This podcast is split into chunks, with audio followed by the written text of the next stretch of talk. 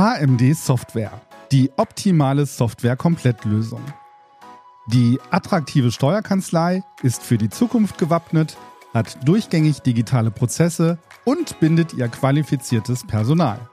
Wir sind dein Wegbegleiter. Papierloses Büro, implementiertes Dokumentenmanagement, voll integrierte Mandantenlösungen und ein Echtzeitrechnungswesen. Jetzt informieren unter www.hmd-software.com. HMD Software AG. Wir machen Bürokratie einfach. Ansteuern. Der NWB-Podcast für Steuerfachleute. Mit Nathalie Larenta und Melchior Neumann.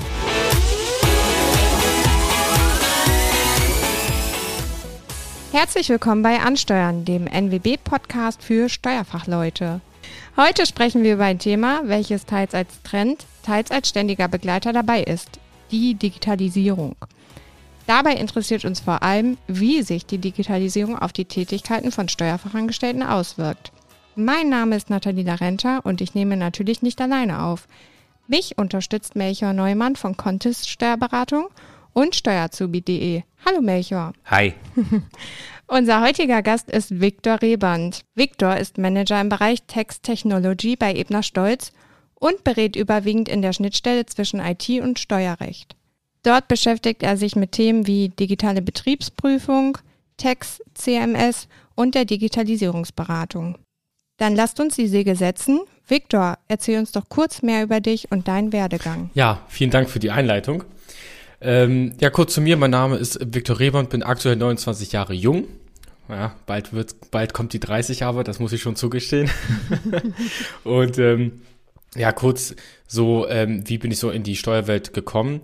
Ich habe nach meinem Abitur 2012 mich dazu entschieden, erstmal eine Lehre zu machen. Also ich bin nicht direkt studieren gegangen und habe dann in äh, Celle eine Ausbildung zum Steuerfachangestellten begonnen und ähm, habe die dann 2015 erfolgreich abgeschlossen und ähm, ja bin quasi seitdem dem Berufsstand treu geblieben und äh, habe mich eigentlich schon seit meiner Ausbildung so mit IT-Themen beschäftigt und ähm, war jetzt in Kanzleien, also ich glaube, Ebner Stolz ist quasi, ich glaube, mein fünfter Arbeitgeber. Also ich habe, ich war jetzt eigentlich in, in Kanzleien so jeglicher Größe, so bis 30, dann äh, so bis äh, 30, aber spezialisiert. Dann war meine eine Station mal bei 1000 Angestellten und jetzt bin ich bei mehr als 2000 Angestellten. Die erste Frage überhaupt, die ich jedem stellen muss, ist, wieso denn Steuerberatung? Also wie kommt man als junger Mensch denn überhaupt darauf, irgendwas in der Steuerberatung zu machen? Ja, äh, das ist sehr witzig und ähm, ich wusste schon immer im Abi, dass ich gerne was machen möchte mit ähm, Unternehmen. Ich weiß nicht warum, aber ich fand das immer spannend. Und ähm, dann war ich so zwischen Bank und Steuerfach. Und bei Bank hatte ich irgendwie so ein Störgefühl, weil ich habe in der, ich weiß nicht, war das in der neunten oder in der zehnten Klasse, ich bin, mir, ich bin mir nicht mehr so sicher, habe ich mal ein Praktikum gemacht. Und das war bei der Sparkasse. Und äh, die waren da alle lieb und nett und das war auch alles cool. Aber irgendwie bin ich da nicht so ganz warm mit geworden. Und dann bin ich dann zum, äh, zum Steuerfachangestellten gegangen. Und das Witzige war, dass der, dass der äh, Sparkassenleiter des äh, Standorts, wo ich war, schon früher zu mir meinte, Herr Reband, ich glaube, Sie wären richtig gut darin, Leuten etwas am PC zu zeigen. Und ich habe das, ich habe das früher noch gar nicht verstanden, so ne. Ich weiß gar nicht, wie alt ich da war. So ich dachte so, hey, woher will denn das wissen? Er kennt mich jetzt mal gerade eine Woche oder so, ne. Und ähm, das geht mir seit heute nicht so ganz aus dem Kopf. Das ist ja auch schon mehr als zehn Jahre her. Und ähm, ja, dann halt zum äh, Steuerfachangestellten bin ich gegangen und ähm, ja, dann hat alles so seinen Lauf genommen. Also ich muss tatsächlich sagen, dass zu Beginn hat, lag mir Steuern überhaupt nicht. Also ich habe das so, gerade Umsatzsteuer, ne? Äh, wir hatten in Rechnungswesen dann so Aufgaben gehabt wie ähm, die Begriffe brutto oder inklusive und Co. Und da hat man noch gar nicht daran gedacht, dass, dass okay, jetzt muss die Steuer rausrechnen, reinrechnen, wie auch immer. Mathe war jetzt nicht das Problem, sondern eher so ins, äh, in, in das Fach reinzukommen. Ich war so im ersten Lehrjahr noch richtig schlecht, aber so ab dem zweiten ging es dann irgendwie ab. Also ich weiß auch nicht warum.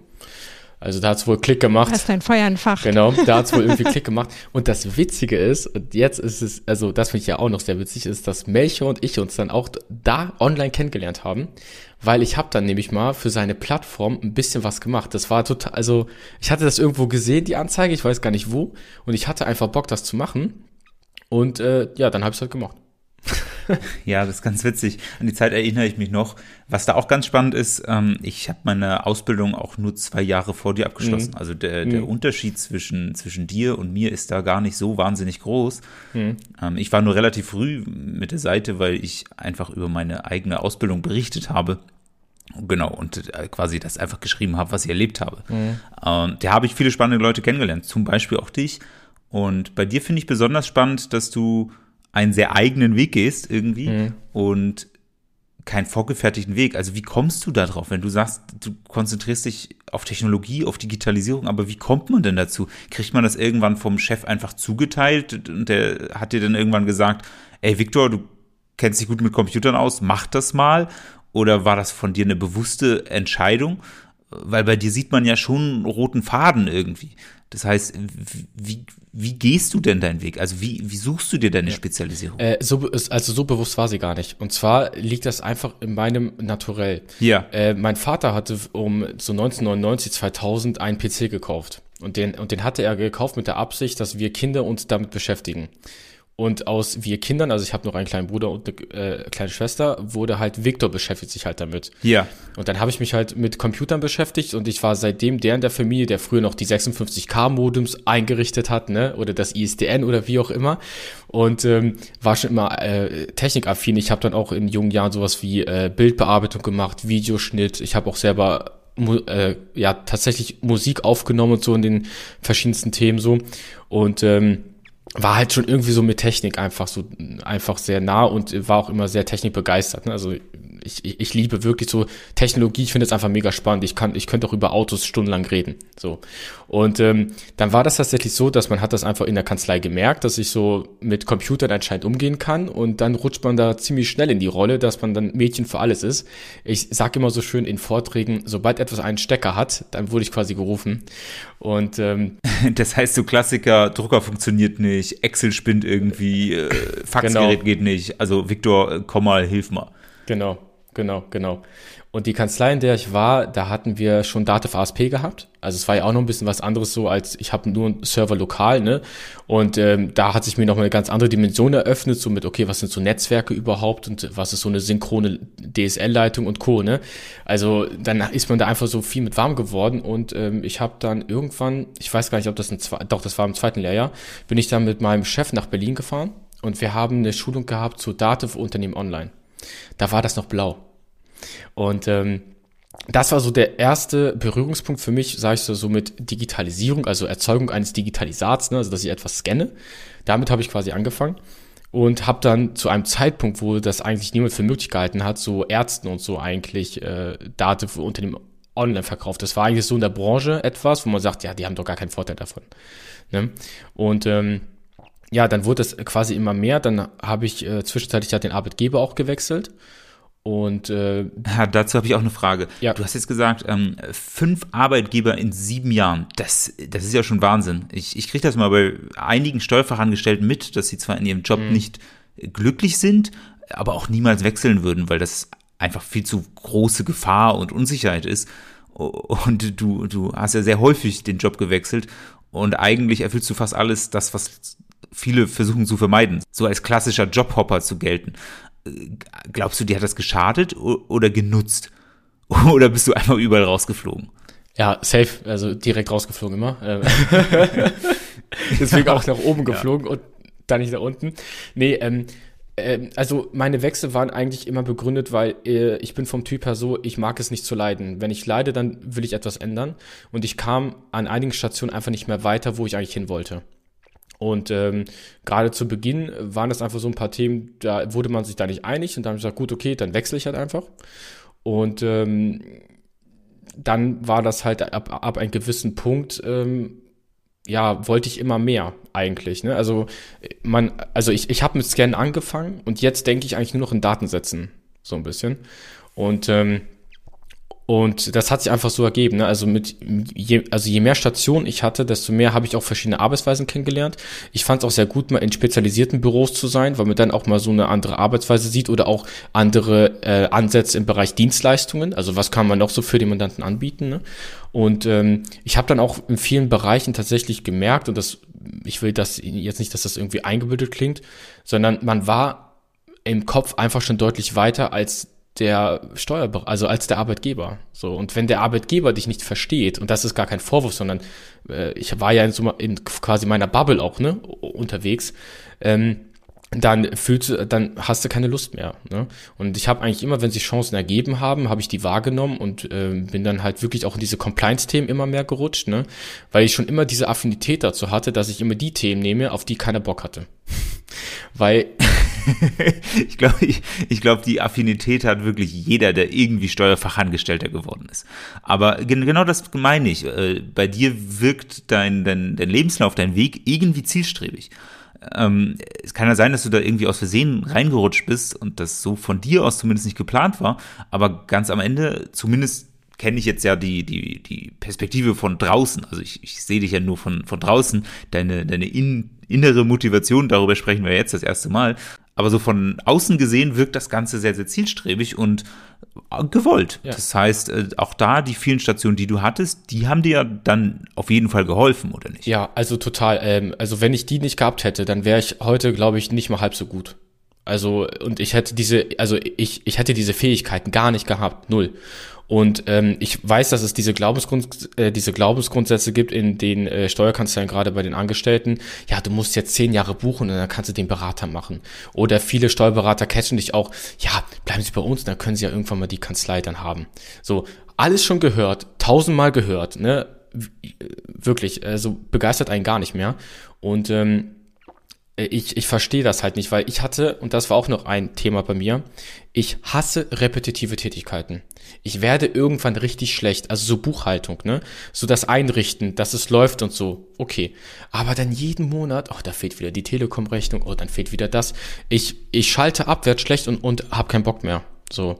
Und deswegen bin ich eigentlich, ich glaube, ich habe mit Ausbildung vielleicht fünf Jahre gebucht und dann bin ich in diese Tätigkeit gegangen im Bereich die, der digitalen BP, also Datenanalyse und auch IKS. Also ich war eigentlich nur noch beratend unterwegs. Ne? Und da haben mir auch schon ganz viel gesagt, oh Victor, jetzt, jetzt kommst du raus und so. Und ähm, nee, tatsächlich gar nicht. Also ich muss tatsächlich sagen, dass ich noch ein viel besseres Rechtsgefühl bekommen habe in, in vielen Bereichen, äh, als andere, die halt nur stumpf buchen, sag ich mal. Ne? Und äh, was ich auch noch gemacht habe, ich habe eigentlich nach meinem nach meiner Ausbildung berufsbegleitend studiert. Also ich habe Vollzeit gearbeitet und am Wochenende Steuerrecht studiert, ähm, Bachelor of Law. Und den habe ich auch komplett selber gezahlt, weil ich wollte mich nicht abhängig machen. Und ich habe halt immer gesagt, also auch zu vielen Kollegen, man braucht als Arbeitnehmer auch eine eigene Strategie. Ich kann nicht alles vom Arbeitgeber abhängig machen. Ne? Und mein großes Ziel ist eigentlich auch Steuerberat, also den Titel auch zu, äh, zu, äh, zu haben. Und deswegen geht's bei mir auch dieses Jahr los mit der Vorbereitung. Und ähm, ich habe das halt, wie gesagt, nie verstanden, dass alle immer meckern, aber nichts ändern. Und da bin ich halt einfach nicht der Typ für. Und äh, deswegen bin ich eigentlich so, wie alles gekommen ist, sehr dankbar dafür. Ja, das finde ich spannend. Ähm, auch einfach, weil jeder Hörer ja was davon mitnehmen kann. Am Ende muss sich, glaube ich, jeder einfach mal hinterfragen oder auch reflektieren, ob er so mit dem Arbeitsumfeld glücklich ist und ob das Ganze so läuft, wie man das eigentlich haben will. Ganz am Ende trägt man natürlich auch irgendwie die Verantwortung für, für das eigene Arbeitsumfeld irgendwie auch. Und selbst wenn die Konsequenz ist, einfach den Arbeitgeber zu wechseln. Du bist jetzt ja ganz viel unterwegs, Digitalisierung, hast viele Kanzleien jetzt schon gesehen, ähm, wahrscheinlich aber auch in beratender Funktion mit vielen Kanzleien zu tun gehabt. Würdest du denn sagen, dass es so generelle Trends gibt? Gibt es so große Themen, ähm, die, die du immer wieder siehst, worum es offensichtlich geht und was so die, die, ich würde mal sagen, die Zukunftsthemen der Branche sind. Kann man das so sagen? Also es ist schwierig, finde ich, das zusammenzufassen, aber was ich ähm, immer mehr merke, ist, dass äh, alle Text-Tag-Anbieter, also alle, die irgendwie eine Software gerade anbieten, äh, sehr stark auf Schnittstellen setzen. Also ich glaube, vor zwei, drei Jahren war das so, das waren wirklich Insellösungen, die hatten vielleicht höchstens mal eine Schnittstelle zu Dativ, höchstens, wenn überhaupt. Und mittlerweile ist es so, dass äh, sehr viele eigentlich mit Schnittstellen äh, werben. Ne? Und zwar nicht nur zu Dativ, sondern auch untereinander. Ne? Das finde ich auch ganz spannend, also auch zu vielen ERP-Systemen. Und ähm, was. Also Schnittstelle für, für alle, die damit mit dem Griff nichts anfangen können, ist, sind, ist quasi der Punkt zwischen zwei Softwaren, wo die Daten von der einen Software in die andere Software gehen, richtig? Genau. Genau, genau. Das heißt, so, so als Beispiel, stellt euch mal vor, ihr habt jetzt irgendwo Stammdaten, also wie ich heiße oder wo ist meine Anschrift und jetzt habe ich ein, ähm, ein Rechnungsschreibungstool oder ich habe äh, mein HR-Tool oder ich habe äh, mein, mein Auslagentool und jetzt habe ich meine Stammdaten irgendwo rumliegen und die Tools greifen untereinander auf die Stammdaten zurück. Also ich habe irgendwo quasi meinen, meinen Master liegen und früher war das so, ich musste halt in allen Tools immer das gleiche wieder eingeben. Ne? Also und da merkt man halt, da gibt's halt, also da passiert schon etwas. Ähm, und ähm, was ich bei den Kanzleien gerade viel beobachte, es, da geht gerade ganz stark der, der Trend zum Scannen hin.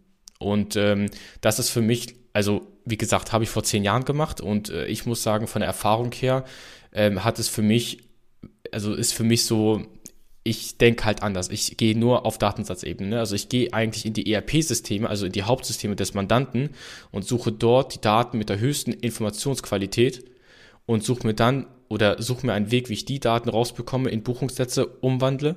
Und meistens existieren schon Schnittstellen auch. Das wissen nur viele nicht. Und ich muss mir dann nur Gedanken machen, wie groß ist das Risiko, dass in der steuerlichen Würdigung etwas falsch gegangen ist. Und wenn ich das Risiko habe, dann brauche ich Kontrollmaterial zwischen, den, äh, zwischen diesen Systemen, damit ich mich kontrollieren kann. Als Beispiel, wenn ich zum Beispiel im Baubereich 13b Sachverhalte und Co. habe, dann kann ich einfach sagen, gut, diese Belege kannst du mir ja schicken.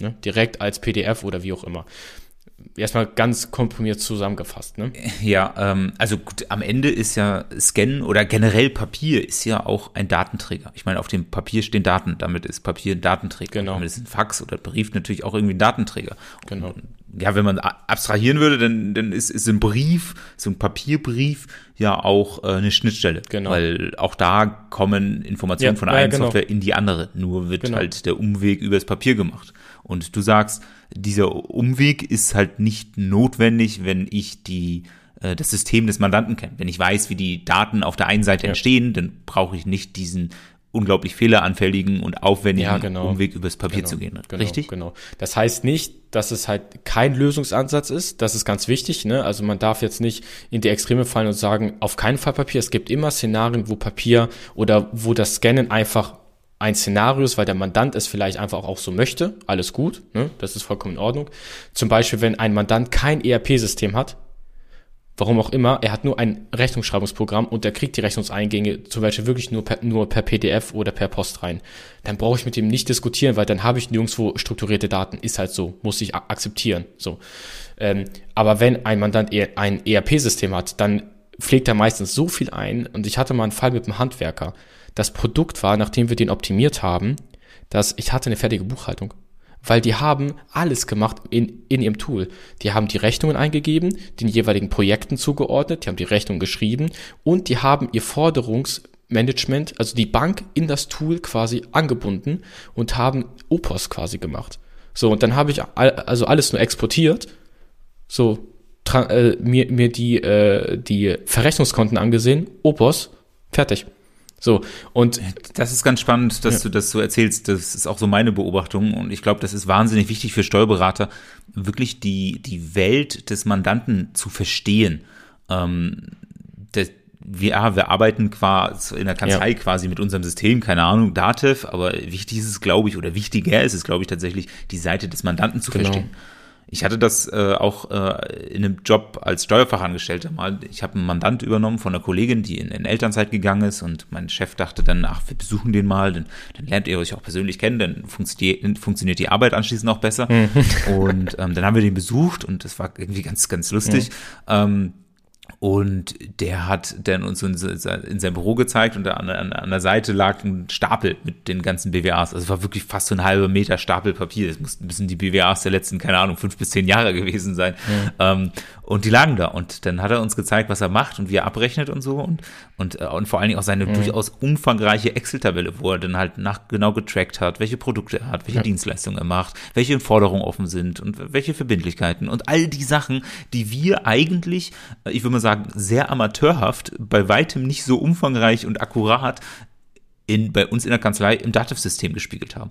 Und unsere BWAs hat er nie angeguckt. Und die hat er nicht verstanden, brauchte er nicht, weil er hatte seine Excel-Tabelle. Und ganz ehrlich, es ist auch Schwachsinn, dem Mandanten nach zwei Monaten Verzögerung zu sagen, welche offenen Posten da noch bestehen. Das weiß der doch in Echtzeit, sobald das Geld auf dem Konto ist. Und ich glaube, das ist so ein Punkt, das müssen generell alle in der Steuerberatung mehr üben, die Welt des Mandanten zu verstehen und nicht einfach nur ja stoisch darauf ja sich verlassen oder darauf bestehen, dass das über den einen Weg rein in die Kanzlei geht und immer gleich aussieht und dann auch immer als gedruckte PDF oder als gedruckte, gedruckte BWA wieder raus an den Kunden geht. Also, dass das die beiden Schnittstellen der Kanzlei sind, das darf halt nicht sein. Ich glaube, da muss man wirklich die, die, genau, die Welt des Mandanten äh, verstehen. Und das ist das, was ich denke oder heraushöre, was du sagst, mit Schnittstellen ähm, dass man wirklich viel besser versteht, was ja. passiert ja. eigentlich. Und da. was ich auch noch eigentlich sehr wichtig finde als ähm, Entwicklung bei uns in der Branche, ich, ich weiß noch ganz genau, wie als ich damit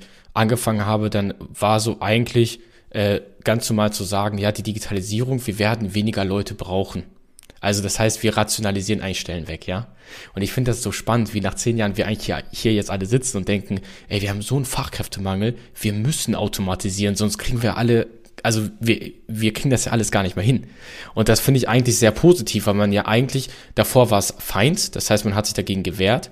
Jetzt ist es aber ein Werkzeug, damit du einfach weiterhin bestehen kannst oder, oder auch konkurrenzfähig ja, bleibst. Ich, ich ne? glaube überhaupt auch überhaupt mal in der Lage zu sein. Ich, ich meine, gerade so in den letzten Jahren, das ist so, dann kam Corona Gesetz 1, 2, 3, keine Ahnung, wie viele Hilfegesetze es für Corona gab, die Energiepreispauschale, die Grundsteuer und so weiter.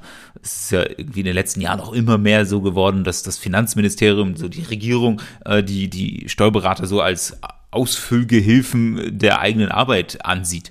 Ähm, und ganz ehrlich, das kann man überhaupt ja nur leisten, wenn man nicht den ganzen Tag mit Buchhaltung beschäftigt ist, mit den ganzen Tag damit beschäftigt ist, Zahlen von einer Papierrechnung äh, in ein Dativ-System einzutragen.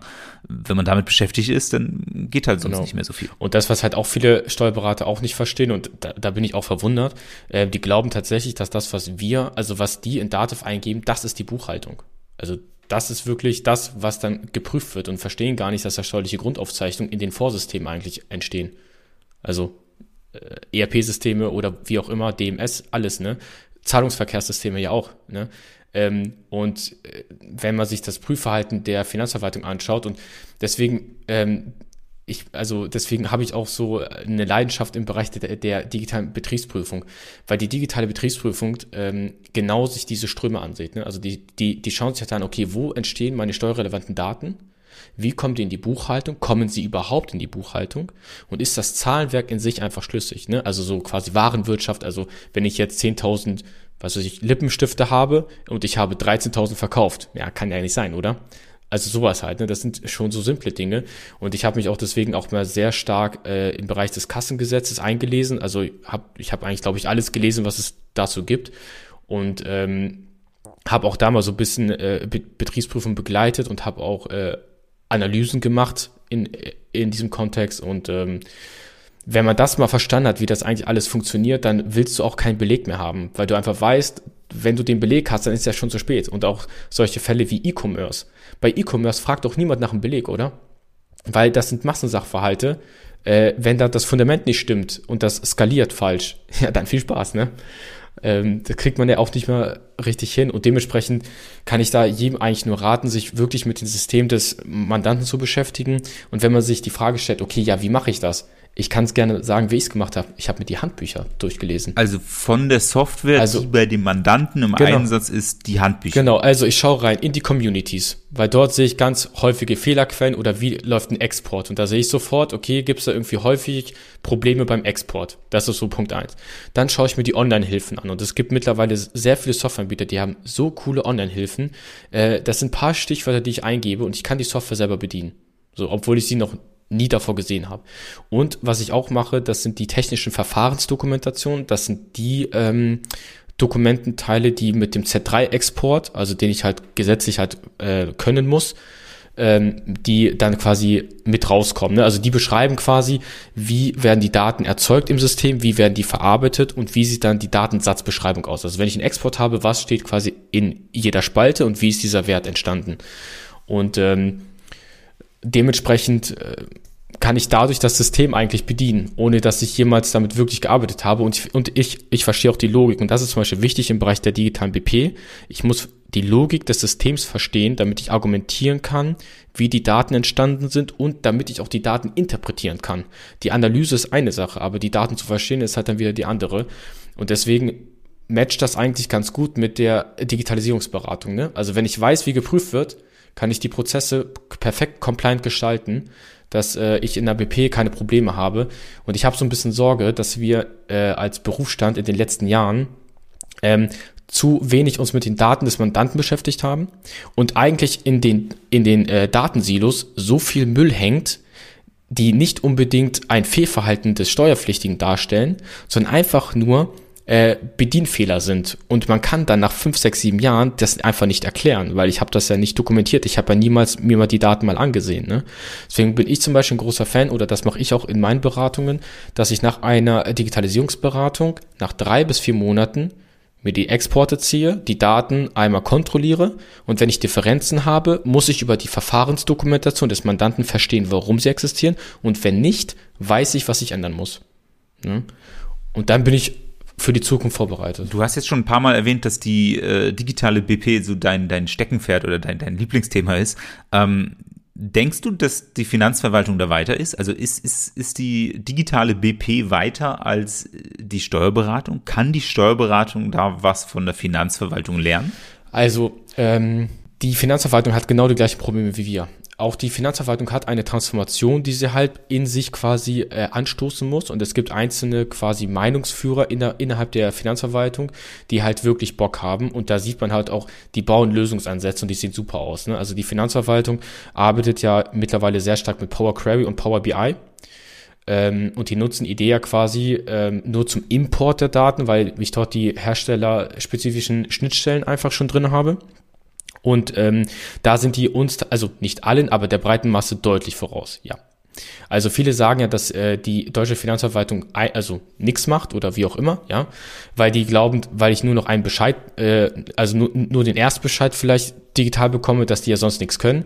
Aber im Bereich der, der BP, da sind die schon sehr pfiffig und auch wenn wir zum Beispiel mal in den Bereich der Kryptowährungen gucken, die monitoren schon vieles. Ne? Also das wissen halt aber viele einfach noch nicht. Und äh, die haben auch so Webcrawler im Einsatz. Ne? Also auch gerade so bei ähm, bei äh, äh, Content Creatern, also quasi YouTubern und so, also diese Influencer gerade, da würde ich jedem oder empfehle ich halt auch, passt bitte auf, was ihr postet, ne? So, weil äh, man erzeugt ja automatisch Kontrollmaterial für die Finanzverwaltung. So, dann wird einfach. ja, wir, wir haben auch einige Influencer als Mandanten und ich höre auch immer wieder die Frage, ja, wie sollen die das denn rauskriegen? Das merken die schon nicht. Und ich denke mir so, ey, das ist öffentlich, was du tust. Also ich genau. meine, wenn du, wenn du 500.000 ja, Follower hast, ja. wer sagt denn nicht, dass irgendein Steuerfahnder einer deiner Follower ist? Und wenn du auch noch das, dein Post als Werbung kennzeichnest, was du ja machen musst, weiß auch jeder, auch das Finanzamt, genau. dass da irgendeine Gegenleistung für geschlossen ist. Nee. Das heißt in der Regel auch genau. irgendwas mit Steuern ja. anfällt. Deswegen, ja, überhaupt dieser Glaube, dass das irgendwie äh, unerkannt bleibt, ist schon ein bisschen, äh, ja, realitätsfern ich finde deine ganze Sichtweise super, super spannend. Wenn ich dir zuhöre, du sprichst ja, ja, ich, ich, ich übersetze das mal so in, in, in hm. erster Linie Prozessen und Daten und, und, und solchen Sachen. Ähm, ich bin gelernter Steuerfachangestellter. Von diesen Sachen, so wie du darüber sprichst, das habe ich so in meiner Ausbildung nicht gelernt. Da durfte ich T-Konten malen und habe Punktabzüge bekommen, wenn, wenn der Strich schief war. Ich, du hast jetzt zwei Jahre später als ich die Ausbildung gemacht. Ich glaube nicht, dass sich in diesen zwei Jahren jetzt die Welt geändert hat. Nee, das nee, heißt, nee, Steuerberatung nee. ändert sich unglaublich. Und ich, ich glaube schon, dass du auch in deinem Beruf ja äh, mit Dingen zu tun hast, dein, den Alltag, das für die breite Masse noch nicht relevant ist. Aber wahrscheinlich in fünf bis zehn Jahren. Und deswegen würde mich mal deine Meinung dazu interessieren, was du denkst, wie sich der Beruf verändert und damit auch das Anforderungsprofil von Steuerfachangestellten. Ich meine, wenn ich jetzt neu in den Beruf starte, irgendwie Anfang 20, Mitte 20 bin, dann arbeite ich ja noch 40, 50 Jahre in diesem Beruf. Was muss ich denn können oder welche Anforderungen werden an Steuerfachleute hm. der Zukunft denn gestellt? Also das sind eigentlich zwei Punkte. Das eine ist etwas Rechtliches, das andere ist das Technische. Und zwar, ähm, ich muss als Steuerfachangestellter in Zukunft das Verfahrensrecht einfach beherrschen. Also ich muss verstehen, wie müssen meine Aufzeichnungen konkret aussehen. Was ja primär vermittelt wird, sowohl im Studium als auch äh, in der Ausbildung, ist ja, sind ja mehr so die Ertragssteuern. Das heißt, ich berechne, wie entsteht eine Steuer. Oder wie hoch ist diese Steuer? Ne? Und ich und ich prüfe halt, okay, fällt diese Steuer an, ja oder nein? Also äh, habe ich wirklich eine Steuerbarkeit? Was aber fehlt ist, wie müssten denn eigentlich meine Aufzeichnungen aussehen? Also es gibt ja diesen, diesen Dreiklang, also zwischen Aufzeichnungspflicht, Aufbewahrungspflicht, Datenzugriffsrecht. Ne? So, das wurde mal festgestellt. Und ähm, als ich als ich ähm, in einer Kanzlei, wo ich war, da hatte ich das nämlich von, mein, von meinem Abteilungsleiter gelernt, ähm, weil der nämlich auch aus der Finanzverwaltung kam. Seitdem ich das verstanden habe, suche ich bei jedem Prozess, den ich baue, immer die rechtliche Grundlage kann ich das so machen? Ne? Und wir haben ja die Grundsätze der ordnungsgemäßen Buchführung und auch nochmal speziell die GOBD. Ne? Und ähm, wenn ich das einmal verinnerlicht habe, dann weiß ich oder kann ich sicher in die Beratung gehen, weil ich habe nämlich die Befür also oder die Sorge, dass ganz viele IT-Firmen Digitalisierungsberatung machen und technisch auch alles super, aber nur weil etwas technisch funktioniert, heißt es nicht, dass es rechtlich in Ordnung ist. Und ähm, das machen halt viele falsch. Ne? Also es gibt so den Grundsatz der Nachvollziehbarkeit zum Beispiel, dem wird ganz oft überhaupt gar keine Rechnung getragen. Und ähm, deswegen ist es auf der einen Seite das Verfahrensrecht, was einfach beherrscht werden muss. Ne? Und gerade Kasse, äh, die Kasse ist so kompliziert geworden mittlerweile. Ne? Also wir haben ja den 146a AO reinbekommen, wir haben die Kassensicherungsverordnung dazu bekommen, wir haben eine neue Schnittstelle bekommen, den DSFIN-VK und wir haben dann noch die technischen Richtlinien des BSI für die TSE, das ja ist quasi die Blackbox ist der Finanzverwaltung gepaart mit Belegausgabepflicht und der Anmeldepflicht und Co.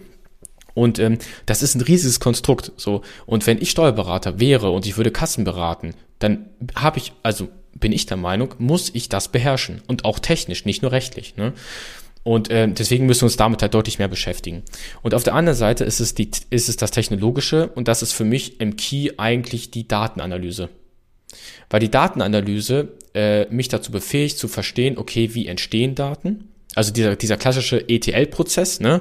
Also wie, wie entstehen sie, wie kann ich sie auswerten, wie kann ich sie deuten, all diese ganzen ähm, Geschichten. Und wenn wir das mit einem Praxistransfer hinbekommen würden, ne? also weil es bringt uns da keine Theorie, sondern wir brauchen Praxis, ähm, dann ist das etwas, glaube ich, wo die eigentlich sehr gut vorbereitet wären für die Zukunft. Weil das ist eigentlich für mich so der Kern, weil ich habe auch immer, also, oder was ich auch gerne sage, ist, dass die, Digitalisi äh, dass die Digitalisierung eigentlich den Berufsstand, das ist so eine Art Renaissance. Ne? Also es bringt uns wieder zu diesem Ursprung eigentlich, zu dem, was Steuerberatung mal war. Ne? Und ähm, dementsprechend sollten wir da auf jeden Fall was machen, weil was mich auch immer gestört hat, ich, also ich weiß, dass dieses, dass dieses ganze System, das ist halt träge, das ist mir alles klar, das ist okay. Aber wenn ich Kanzleiinhaber wäre und ich suche heute einen Steuerfachangestellten, der, der muss Technik können, geht doch gar nicht mehr anders. Und dann habe ich halt nie verstanden, warum äh, wir, also warum wir dann in der Ausbildung das halt einfach nicht äh, schulen. Ne? Also, weil du führst ja eigentlich die Leute auch so ein bisschen in die Irre, weil die lernen dann irgendwas mit Paragraphen und so und dann kommen die in die Praxis und das ist eigentlich ja voll viel Technik. Ne? Und das kann, muss ja nicht jedem stehen. Also. Und ich, also ich denke schon, dass irgendwie in der Ausbildung, also auf dem Weg zum Steuerberater, irgendwann das, das, das rechtliche Verständnis, das sollte natürlich aufgebaut werden. Also das, das muss halt irgendwann da sein.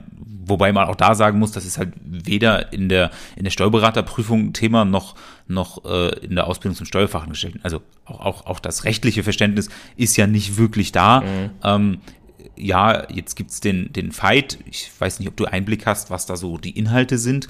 Ähm, ob, ob das dadurch jetzt auch mhm. abgedeckt wird. Ja, ja. Aber auch denn optional abgedeckt wird.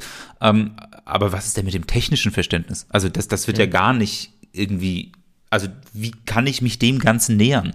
Ähm, weil das technische Verständnis lerne ich ja nirgendwo. Genau. Wenn ich genau. das jetzt aber das lernen möchte, wie mache ich denn das? Ja. Also sag doch mal, muss ich jetzt wirklich ernsthaft die, die Fachbücher von allen Softwarelösungen lesen?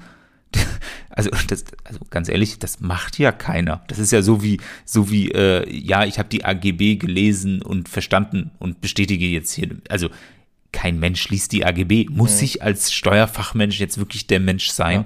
der, Ja, ja, der genau. Handbücher liest? Ähm, also tatsächlich, der Fight hat ja seinen Schwerpunkt mehr auf die, auf die rechtliche Dimension. Ne? Also das, was ich meinte mit Verfahrensrecht und Co., das macht tatsächlich der Fight. Also das hat der Fight jetzt drin. Ne? Ich bin der Meinung, gehört aber in die, äh, in die Grundausbildung, aber wie gesagt, das ist, das ist nur meine Meinung. Ähm, wie man sich dem Thema an, äh, annähert, ich kann es dir ehrlich gesagt nicht sagen, weil ich hatte das immer im Gefühl irgendwie. Also ich habe mir das immer, also zu Beginn, als ich noch nicht so tief in Datenbanken und so blicken konnte, weil ich auch nicht das Wissen hatte und auch nicht die Erfahrung, ähm, habe ich mir einfach alles wie so eine große Excel-Tabelle vorgestellt einfach. Ne? Also und jede Spalte hat einfach einen, eine feste Definition, was in diese Spalte kommt. Ne? Und dann, so wie ich in Excel rumspielen kann, dass ich sage, okay, ich nehme jetzt mal die Spalte und ich schiebe die oder ich lösche die oder ich mache da irgendwie eine Formel rein. Ähm, so habe ich mir das halt immer vorgestellt und dann wurde es quasi immer äh, professioneller, weil man halt immer mehr gesehen hat und ähm, ich und vielleicht hilft es auch einfach einigen mal zu schauen, okay, wie sieht überhaupt so ein Export aus? Einfach mal als Excel öffnen, also eine CSV oder ASCII-Datei und dann schauen, okay, habe ich dort vielleicht steuerrelevante Daten und wenn ich die richtig sortiere, ähm, entsteht daraus vielleicht ein Buchungssatz? Ne? Und da muss man natürlich noch im Hinterkopf haben, okay, wie sind die Daten entstanden, damit ich kontrollieren kann, wie hoch ist die Fehleranfälligkeit im Prozess, dass die Daten dann falsch sind. Ne? Also das muss man sich auch nochmal anschauen. Aber ich kann es dir so gar nicht sagen, weil ich habe da wahrscheinlich einfach so eine Affinität einfach dazu. Ähm, ich habe es mir nirgendwo beigebracht oder so. ich persönlich finde ihn auch super inspirierend, aber auch de, dein, deine Sicht auf die Dinge. Und ich, ja, wie ich schon gesagt habe, ich, ich hab, glaube, dass, dass du mit deiner Arbeit so fünf bis zehn Jahre den, den Durchschnittskanzleien so voraus bist. Und ich glaube, deswegen ist das super spannend, Danke. weil für jeden Zuhörer das jetzt einmal so ein, so ein kleiner Blick in die Zukunft ist und äh, einfach schon mal so eine, so eine Einschätzung, was, was auf jeden von uns wahrscheinlich so zukommt. Ähm, deswegen vielen, vielen, vielen Dank für deine äh, Einblicke und äh, ja, danke, dass du dabei warst. Genau, äh, Viktor, lieben Dank auch von mir. Äh, danke, dass du uns gezeigt hast, wofür du brennst. Und äh, das durchaus interessante Gespräch, also es war echt ein cooler Einblick. Wenn euch der Podcast gefällt, dann lasst einfach ein Like da oder gebt uns eine gute Bewertung. Und bis zum nächsten Mal. Ciao. Bis zum nächsten Mal. Ciao. Tschüss.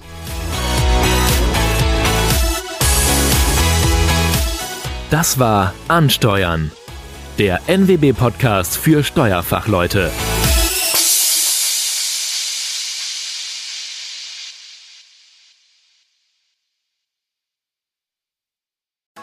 HMD Software. Die optimale Software-Komplettlösung. Die attraktive Steuerkanzlei ist für die Zukunft gewappnet, hat durchgängig digitale Prozesse und bindet ihr qualifiziertes Personal. Wir sind dein Wegbegleiter. Papierloses Büro, implementiertes Dokumentenmanagement, voll integrierte Mandantenlösungen und ein Echtzeitrechnungswesen. Jetzt informieren unter www.hmd-software.com. HMD Software AG. Wir machen Bürokratie einfach.